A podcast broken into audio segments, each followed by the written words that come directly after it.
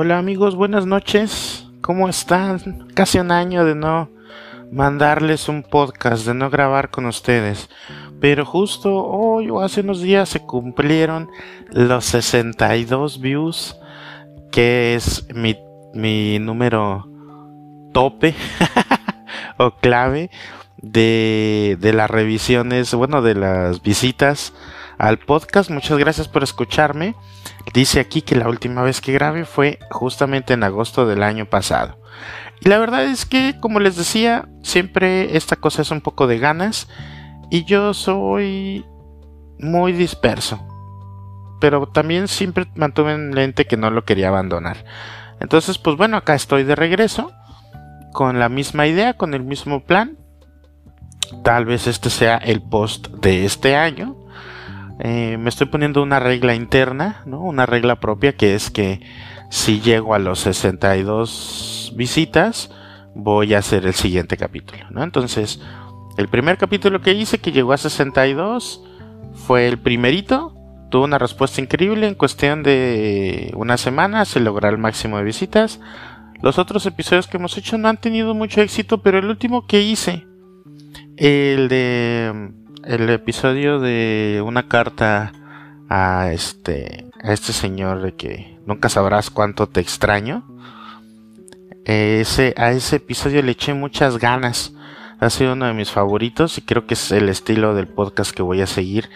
Entonces, este, me quedé con la idea de que hasta que no llegara a mi máximo de visitas, no haría el siguiente episodio. Y pues la gente lo ha seguido escuchando a lo largo de este año ya llegamos a los 62 y decidí que bueno, ya era el momento de grabar algo.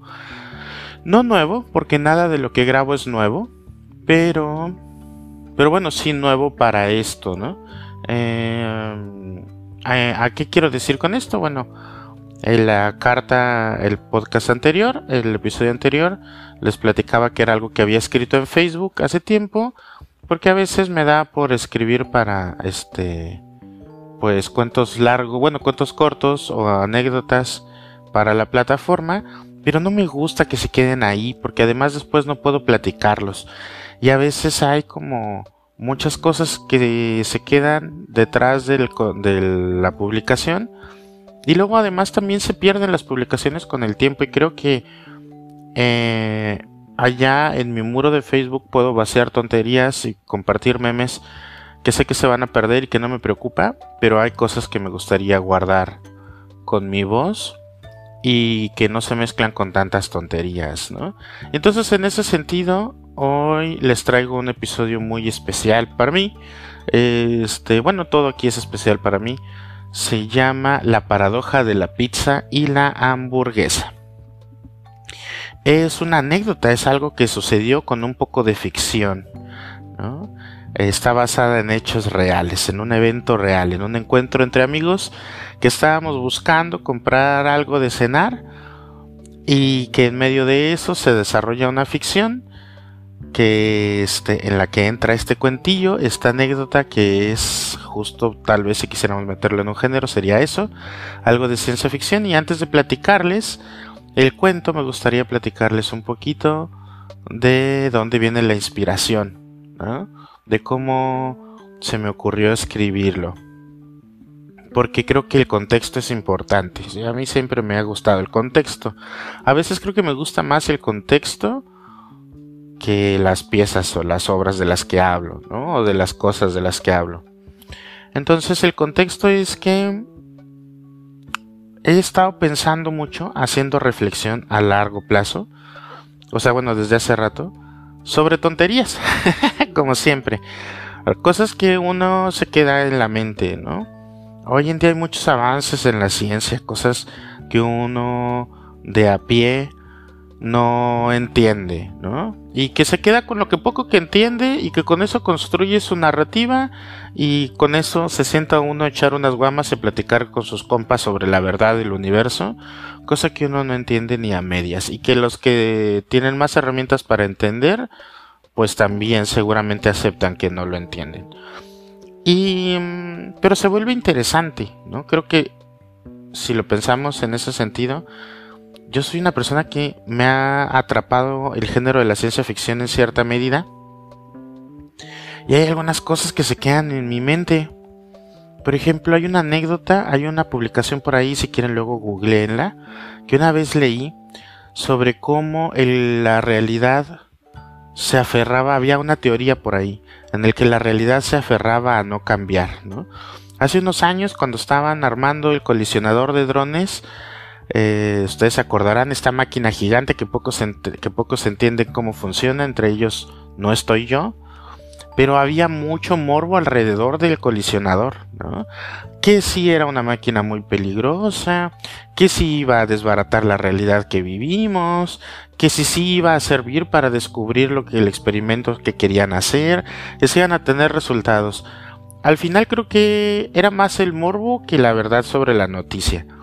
Se han hecho documentales, se divulgó la ciencia, se volvió algo interesante, pero la verdad es que creo que más bien es eh, la narrativa alrededor de eso lo que a mí me atrapó. Una de las cosas que más me llamó la atención es que dicen, por ahí hay un artículo, justo eso es lo que les quería platicar, sobre una rebanada de pan o un trozo de pan que se encontraron en una de las pruebas para echar el colisionador de drones. Según recuerdo, hicieron varios intentos para echar a andar el colisionador de drones y en uno de ellos, de los fallidos, antes de que lo hicieran funcionar, con el resultado que haya tenido, no es lo relevante ahorita, pero en uno de ellos se encontraron un pedazo de pan. Entendamos que esta madre es un experimento controlado. Eso es lo que nos dan a entender. Y que pues un pedazo de pan dentro de esta madre haría que no funcionara correctamente. La pregunta es, ¿cómo llegó el pedazo de pan dentro del coleccionador de drones? ¿Qué fue lo que lo llevó hasta ahí? La cosa es que no supieron explicar, ¿no? A veces, y esto, es lo que más me parece chistoso. Estamos inventando máquinas que en la narrativa, en el imaginario de la sociedad, puede desbaratar la realidad. Eso es en el imaginario, obviamente representar el fin del universo, del mundo o lo que sea, y no podemos explicar cómo un trozo de pan llegó dentro del experimento. Parece fabuloso. Y entonces una de las teorías para explicar cómo el pan había llegado ahí adentro es que el, el colisionador de drones estaba consciente de sí mismo de lo que representaba, ¿no? Y que estaba evitando su funcionamiento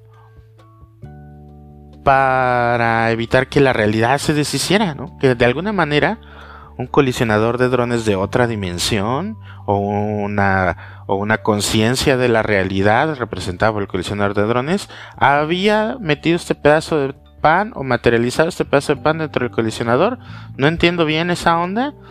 Y la cosa es que gracias a ese pedazo de pan, el universo, nuestra realidad, nuestro presente o por lo menos nuestro mundo seguía existiendo fabuloso. un pedazo de pan salvó la realidad. ¿no? Y es que justamente eso me fascina, como, como una narrativa, ni siquiera necesitamos explicarnos mucho los detalles, ni siquiera necesitamos entenderlos para conformarnos con la posibilidad de una narrativa, no seria pero divertida, ¿no? Es decir, con qué poco podemos llegar a construir un relato. Hay relatos muy complejos, hay relatos muy verosímiles, hay relatos con muchos detalles que cuidan muchísimo la coherencia, pero a veces nos conformamos con relatos con pocos detalles para poder tener la conversación, la anécdota, la convivencia, o inclusive a veces hasta para estresarnos o volvernos locos. Güey, el mundo va a desaparecer.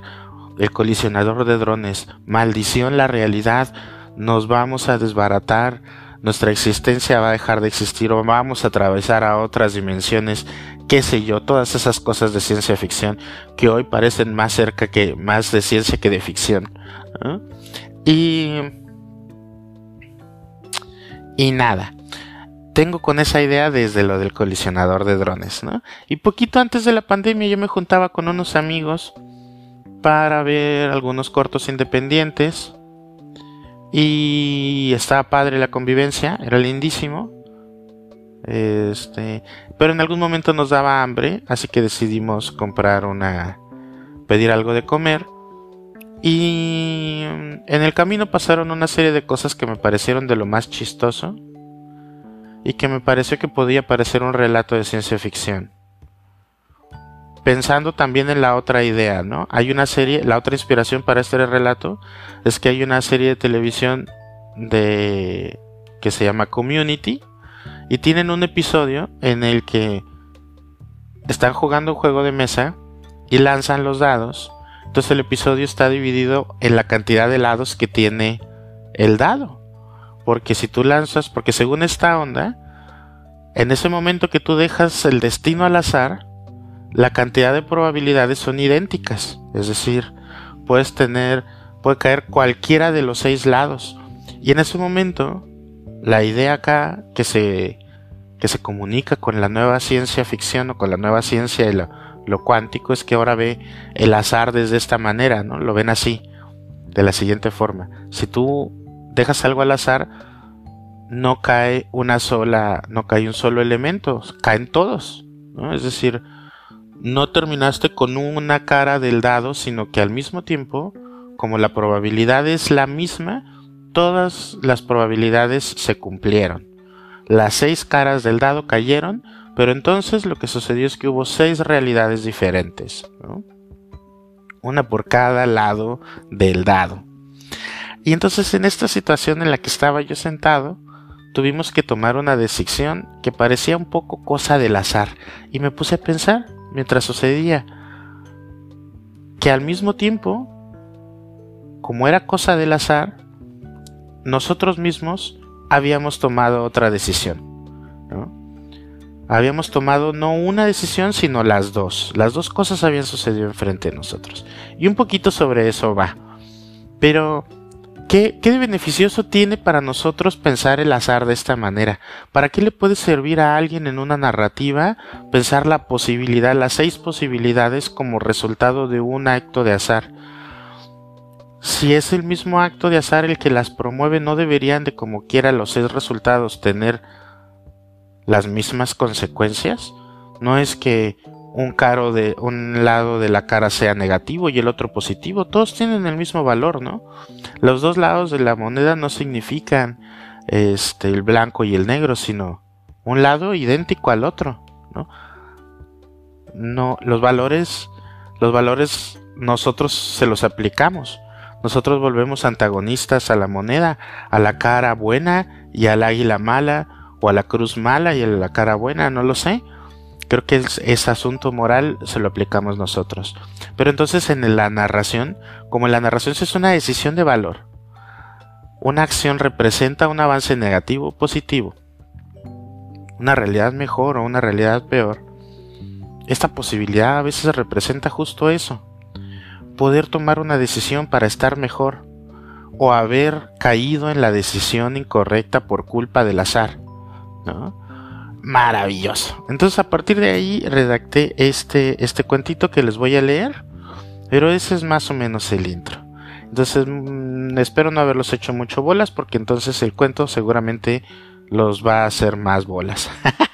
Y regresando después del cuento les platico un poco más a fondo ya teniendo el contexto sobre esto que acabo de mencionarles. Digo, ya teniendo el contexto y lo que escuchamos,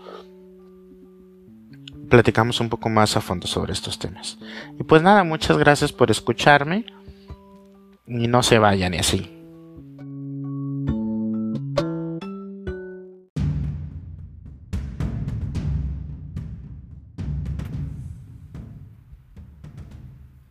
La paradoja de la pizza y la hamburguesa.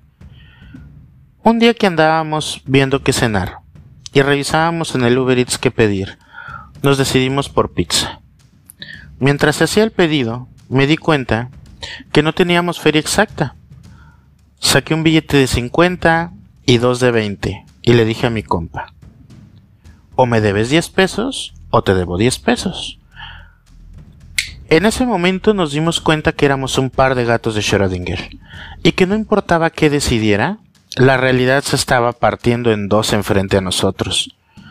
Una realidad donde yo me quedaba con 10 pesos de más y una en donde me quedaba con 10 pesos de menos.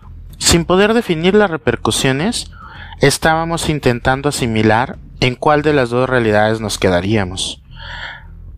Cosa totalmente inútil, porque obviamente que estaríamos en las dos. Y así, de pronto, sin más, la realidad se resistió. Algo pasó. El multiverso se negó a existir. En un parpadeo, el pedido no fue aceptado. Pues nada, tuvimos que comprar otra cosa. Creo que hamburguesas, cosa que curiosamente había sido nuestra primera opción. Y además solo tuvimos una opción para el pago. Era el billete de 50 y los dos de 20. Qué raro, un multiverso muriendo en las garras de la feria exacta. Tarde me di cuenta que ese lapso entre la pizza y la hamburguesa era posiblemente el mejor momento para tomar decisiones sin consecuencias, porque la realidad se había empeñado en mantenerse sin cambios. Cualquier cosa que hiciéramos, nada iba a pasar. Un lapso de tiempo de total libertad para decidir y hacer lo que sea sin repercusiones. Desde luego, en ese lapso de tiempo no hicimos nada trascendental es igual que si hubiéramos hecho algo sin consecuencias y repercusiones en el universo. Pero bueno, tal vez el universo sí se partió en dos. Y se aceptaron el pedido. Y luego en otros dos. Y sí terminé con 10 de más y 10 de menos. Y tal vez sí hice algunas cosas trascendentales mientras esperábamos que cenar. Y finalmente no importó, porque todo lo que se podía hacer se hizo y es igual, porque al final es bien difícil comprender todo y nada. Y bueno, ¿ustedes qué van a cenar?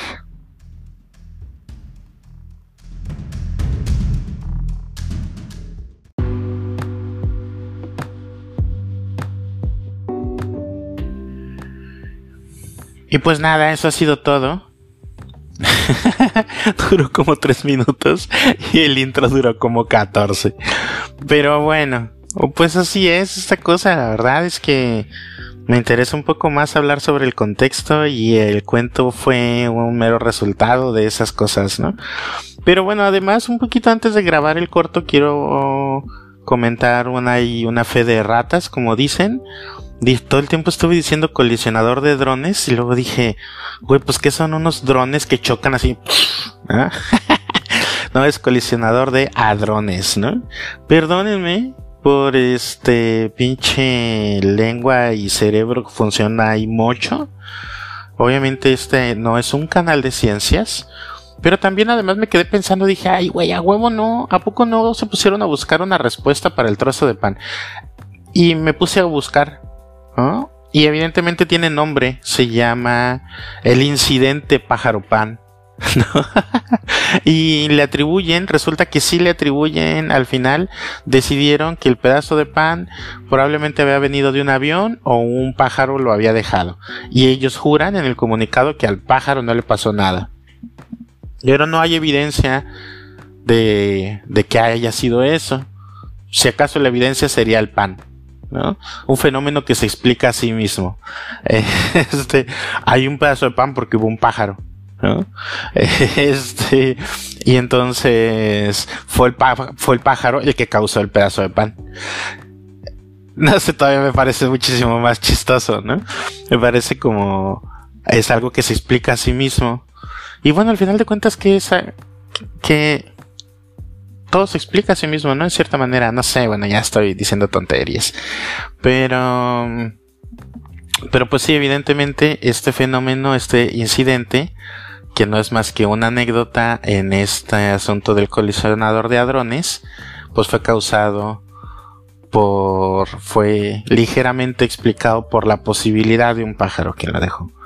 Y no me deja más que contento, lejos de agüitarme, me da un poquito más de risa que que estamos que como humanidad estamos construyendo, me incluyo obviamente porque yo, yo ayudé, no, no es cierto. Pero como humanidad estamos construyendo máquinas que generan partículas y cosas que no podemos ver a simple vista. Y, y por otro lado nos basta una narrativa de la existencia de un trozo de pan que se explica por la consecuencia de su existencia. Este explica el motivo del pájaro, ¿no? Y eso nos basta. Entonces, así, así es la, así es la ciencia, ¿no? Selectiva, decide qué explicar y qué no. No hay más evidencia que la que, que la que muestran los hechos, ¿no? Y eso me resulta maravilloso, me resulta maravilloso porque en la historia lo que intentaba un poco contar era que no importan las consecuencias, ¿no? El enfoque de esta historia no es que lo piense en la vida diaria, ¿no? Pero el, enfoque de esta historia era darle un ángulo a la idea de las múltiples dimensiones o de la simulación o de la idea de múltiples realidades o del gato de Schrödinger que está vivo y muerto al mismo tiempo porque las dos posibilidades son igual posibles, que no importa la vida o la muerte, la consecuencia es vida y muerte, ¿no? No es, la consecuencia no es negativa o es positiva, es negativa y positiva. Y muchas veces nosotros en las narrativas, cuando leemos un cuento, cuando vemos una historia, cuando vemos una película, nos interesa saber si el personaje terminó bien o terminó mal. Y hoy que están de moda los multiversos, parece que los multiversos siempre buscan como consecuencia la posibilidad de un bien mayor el desarrollo del personaje hacia una tragedia total o hacia un beneficio mejor. Al final, creo que no nos conformamos con las historias en el que las consecuencias es lo bueno y lo malo y y eso, ¿no? Nada más. Entonces así nosotros nosotros de alguna manera accidentalmente pensamos, según la narrativa, que nuestra realidad no se partió en dos, pero no, se partió en seis. Todas las posibilidades sucedieron. Y al mismo tiempo, cuando decidimos, cuando no pudimos hacer nada trascendental que cambiar el universo, también sí lo hicimos. Y el universo cambió y también no cambió. Este al final, ¿qué importa? ¿No? Al final, existe todo y nada existe también. ¿no? La posibilidad del todo y la nada. Conviviendo, dialogando juntos, no como algo negativo y no como algo positivo. ¿no? Como el yin y el yang y todas esas cosas raras. Y pues nada, eso es la pizza y la hamburguesa. No son dos fuerzas opuestas ni contrarias son dos fuerzas que se encuentran y que es la una y es la otra. No es la una o la otra, no. Son las dos. No es que la pizza y la hamburguesa sean opuestos, pero podrían haberlo sido en ese cuento. y pues nada, esa es la tontería que les quería platicar el día de hoy. Ojalá y nunca les pase. Nada, es cierto, ojalá y tengan ideas así de locas. Y ojalá les ayude a ver también sus películas de ciencia ficción y sus narrativas desde otro ángulo. ¿no? Desde la idea en la que nosotros decidimos en cierta manera cómo nos afecta o qué tanto creemos el aspecto positivo de la narrativa en la que estamos insertados o la que nos creemos o la que nos gusta. Estoy hablando de la narrativa. nosotros decimos si nos gustan las, las narrativas positivas y por eso las consumimos.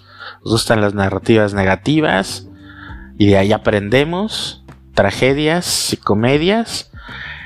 Y pero que también hay narrativas en las que no pasa nada o en las que pasa todo. Pasan las dos cosas y es igual casi igual pero en el otro aspecto como si nada hubiera pasado y y a veces nosotros decidimos ya en el camino si nos quedamos con las dos posibilidades, o con una, o con la otra, que en realidad serían tres, ¿no? Y este, lejos de plantear y ser esclavos de las reglas de un guion.